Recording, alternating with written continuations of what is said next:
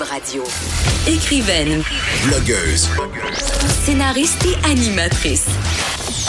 Geneviève Peterson. La Wonder Woman de Cube Radio.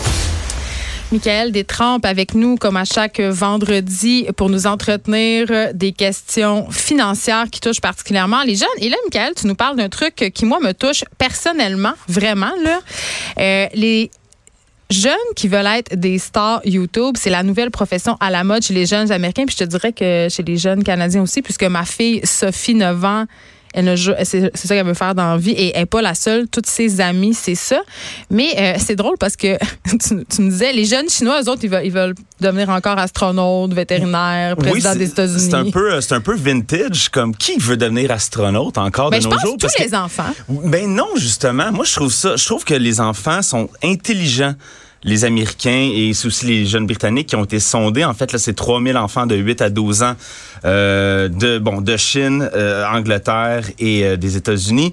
Et effectivement, euh, bon, Angleterre et États-Unis, c'est environ à 30% que les, les jeunes enfants ont dit qu'ils préféraient devenir youtubeurs, sont à peu près à 10 qui veulent devenir astronautes. En fait, les cinq choix étaient euh, vlogueurs, youtubeurs, enseignants, athlètes professionnels, musiciens et astronautes. Et euh, en Chine, ben en fait, c'est l'inverse, c'est 56% qui veulent devenir astronautes. Mais pense-y deux Mais secondes. pourquoi?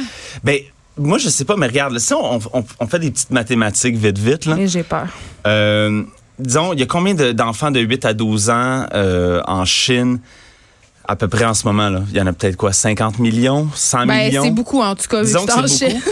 56% de ces personnes-là veulent devenir astronautes. Oui, puis 56% de ces personnes-là sont beaucoup sûrement des gars parce qu'on sait qu'en Chine, il y a une politique de natalité plus. et qu'il n'y a pas beaucoup d'enfants-filles. Mais ça fait combien d'enfants qui vont jamais vivre leur rêve, ça? Ben, beaucoup. Parce que mais ça, besoin de combien d'astronautes? T'en as besoin de 10 à la planète? Ben, je sais pas si on en a tant besoin que ça en général. On a besoin de millions de youtubeurs pour, pour se Non, divertir, pour apprendre, pour vivre des choses, pour, pour sentir connecté avec le monde.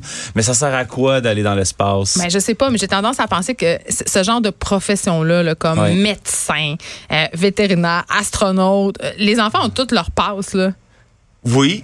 Oui, mais oui, ben comme je dis, moi je, je jugerais pas les enfants euh, de, de vouloir devenir youtubeur parce que regarde ce qu'on fait en ce moment là, comme on est payé à jaser de choses, puis euh, fait que c'est ça, fait qu'on est qui pour juger ces enfants là qui, selon moi, sont très rationnels.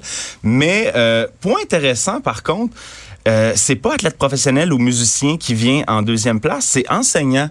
Que Regarde, oui. Mais ça, je trouve ça quand même encourageant. ben c'est ça. Moi, je pense que, je veux dire, moi, quand j'étais jeune, je rêvais de jouer pour le Canadien de Montréal. Puis mon père m'a vite dit, écoute, t'es même pas bon.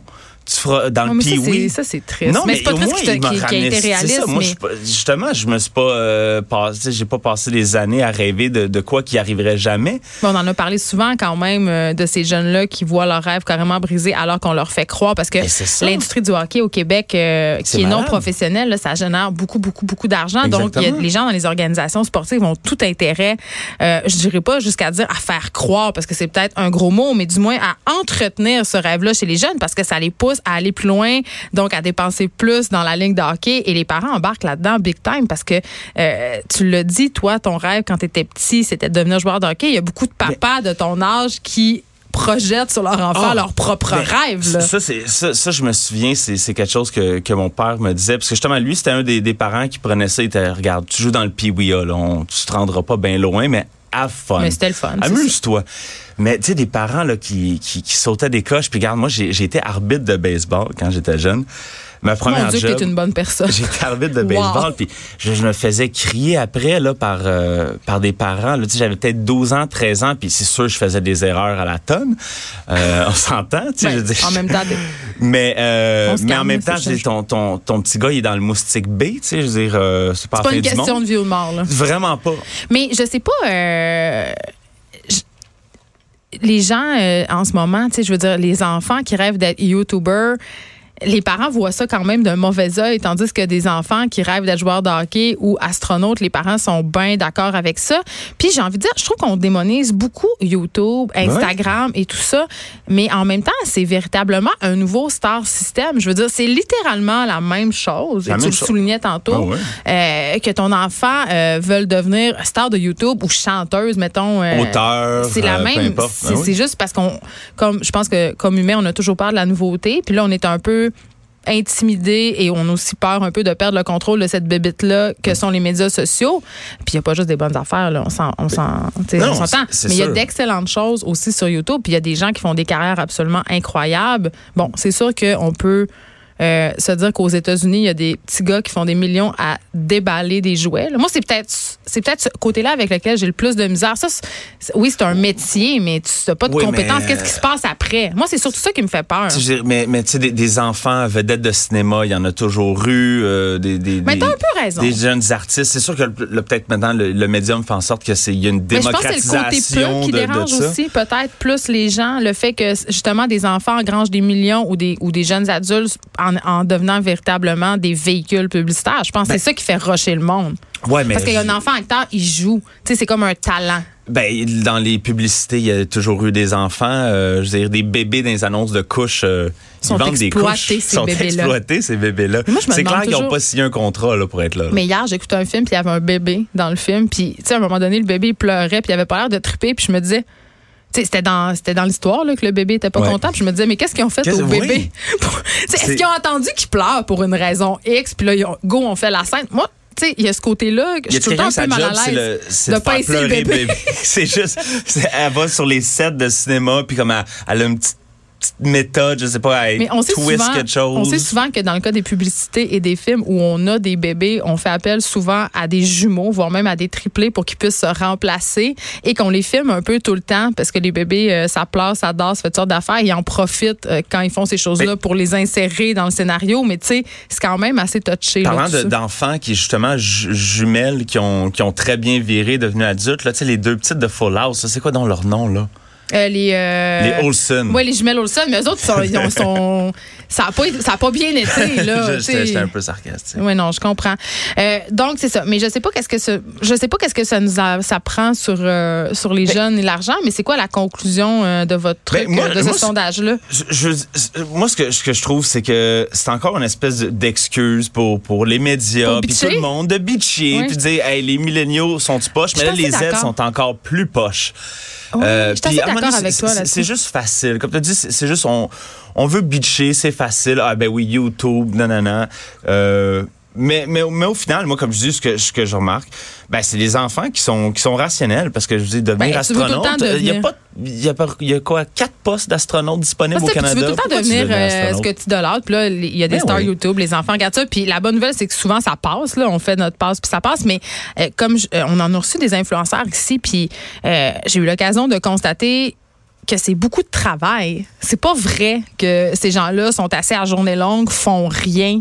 Euh, tu sais, ils font du montage, ils génèrent du contenu. Même si on a l'impression qu'ils parlent pas de grand-chose, pas parler de grand-chose, c'est pas donner à tout le Ben, monde, puis que ça soit intéressant. Je veux c'est YouTube, c'est juste un, un autre poste de télé. C'est ça. un autre, c'est un autre câbleau de distribution moderne. Ben, c'est Fait un autre câble de distribution qui est en train de détrôner quand Ouais. même le câble traditionnel. Donc, je pense qu'au lieu de condamner ça, on devrait peut-être s'interroger sur pourquoi les gens n'écoutent plus la télé puis préfèrent se tourner vers des médias comme YouTube ou la télé en streaming. Des- oui. On en parlait hier euh, de Netflix. C'est quand même... euh, c'est ça. là, on a toute l'air d'une gang de vieux chialeux pas Ben, c'est contents. ça. Mais tu sais, quand la radio est sortie, ça, ça a fait la même affaire. Quand la télé est sortie, ça a fait la même affaire. Les gens étaient pas contents. Puis, à un moment donné, ça va être une autre affaire. Puis, on va avoir accepté les médias sociaux. Donc, tu me demandais une conclusion. Ben, la conclusion, c'est ça. Laissons les enfants rêver à, à ce qu'ils veulent rêver. Tu sais, Mais je veux dire, arrêtons là de d'être des vieux chialeux. Exactement. OK? Soyons ouverts d'esprit. Et là, euh, des nouveaux arrivants nous livrent leur avis sur le travail au Québec.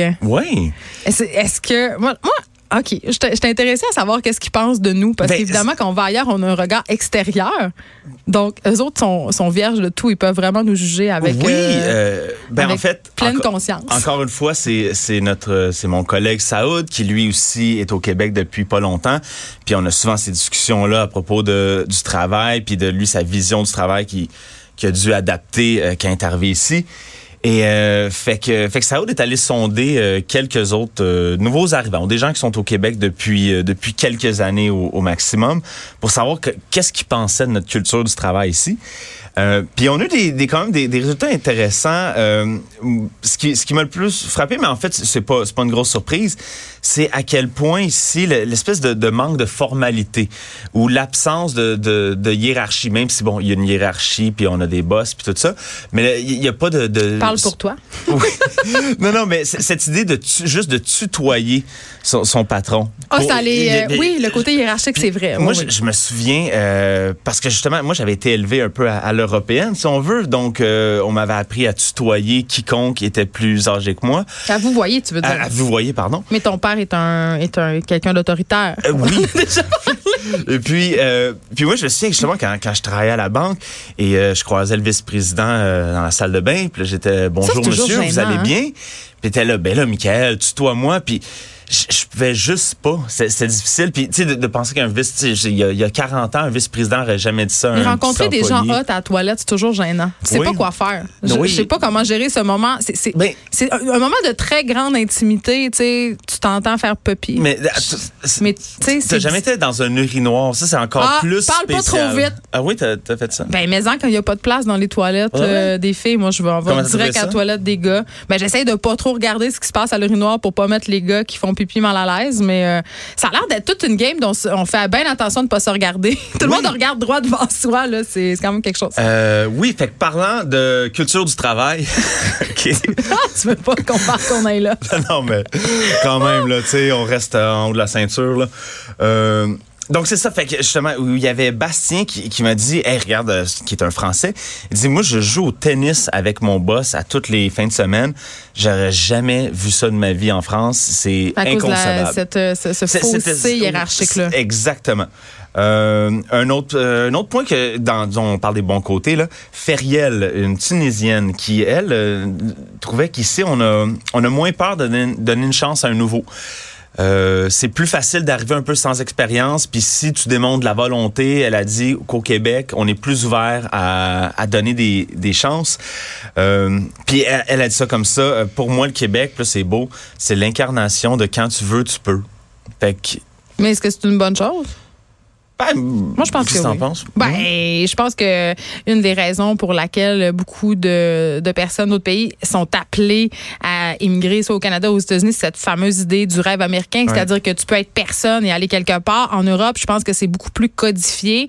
Euh, si tu viens d'une grande famille, euh, c'est sûr que tu vas accéder à des affaires auxquelles personne peut accéder. Tandis qu'ici, puis vraiment, ça se peut, euh, tu peux être personne et devenir quelqu'un. Je pense que quand même, Ou ben surtout comme quand je, parle à, à mes amis français euh, qui sont venus s'établir au Québec, c'était souvent ça qui, qui les amenait à venir ici. C'était- c'est c'était dur vraiment de- vrai? Je sais, ben c'est ça qu'ils me disent, mais euh, les autres c'était souvent c'était l'idée que c'était dur de- d'entamer une carrière là-bas. Tu c'est un coup que t'es bien placé, ok les choses vont bien, mais Ouais. c'est dur de de starter. Mais ce que je voulais dire, est-ce que c'est vraiment vrai, c'est que je discutais avec des Français pour un reportage que j'ai fait pour Tableau de l'année dernière et ils me disaient que entre ce qui leur était vendu et la réalité du Québec, souvent euh, il y avait quand même une certaine déception parce que c'est pas aussi facile qu'on pourrait le penser d'obtenir un bon travail au Québec. C'est clair que c'est facile d'avoir de l'emploi comparativement à, à leur pays, la France. Sauf que rendu ici, avoir une bonne position, un bon poste, être bien payé, c'est quand même pas euh, une partie de plaisir. Là. Ça se fait pas en criant ciseaux. Ça, c'est sûr que non, mais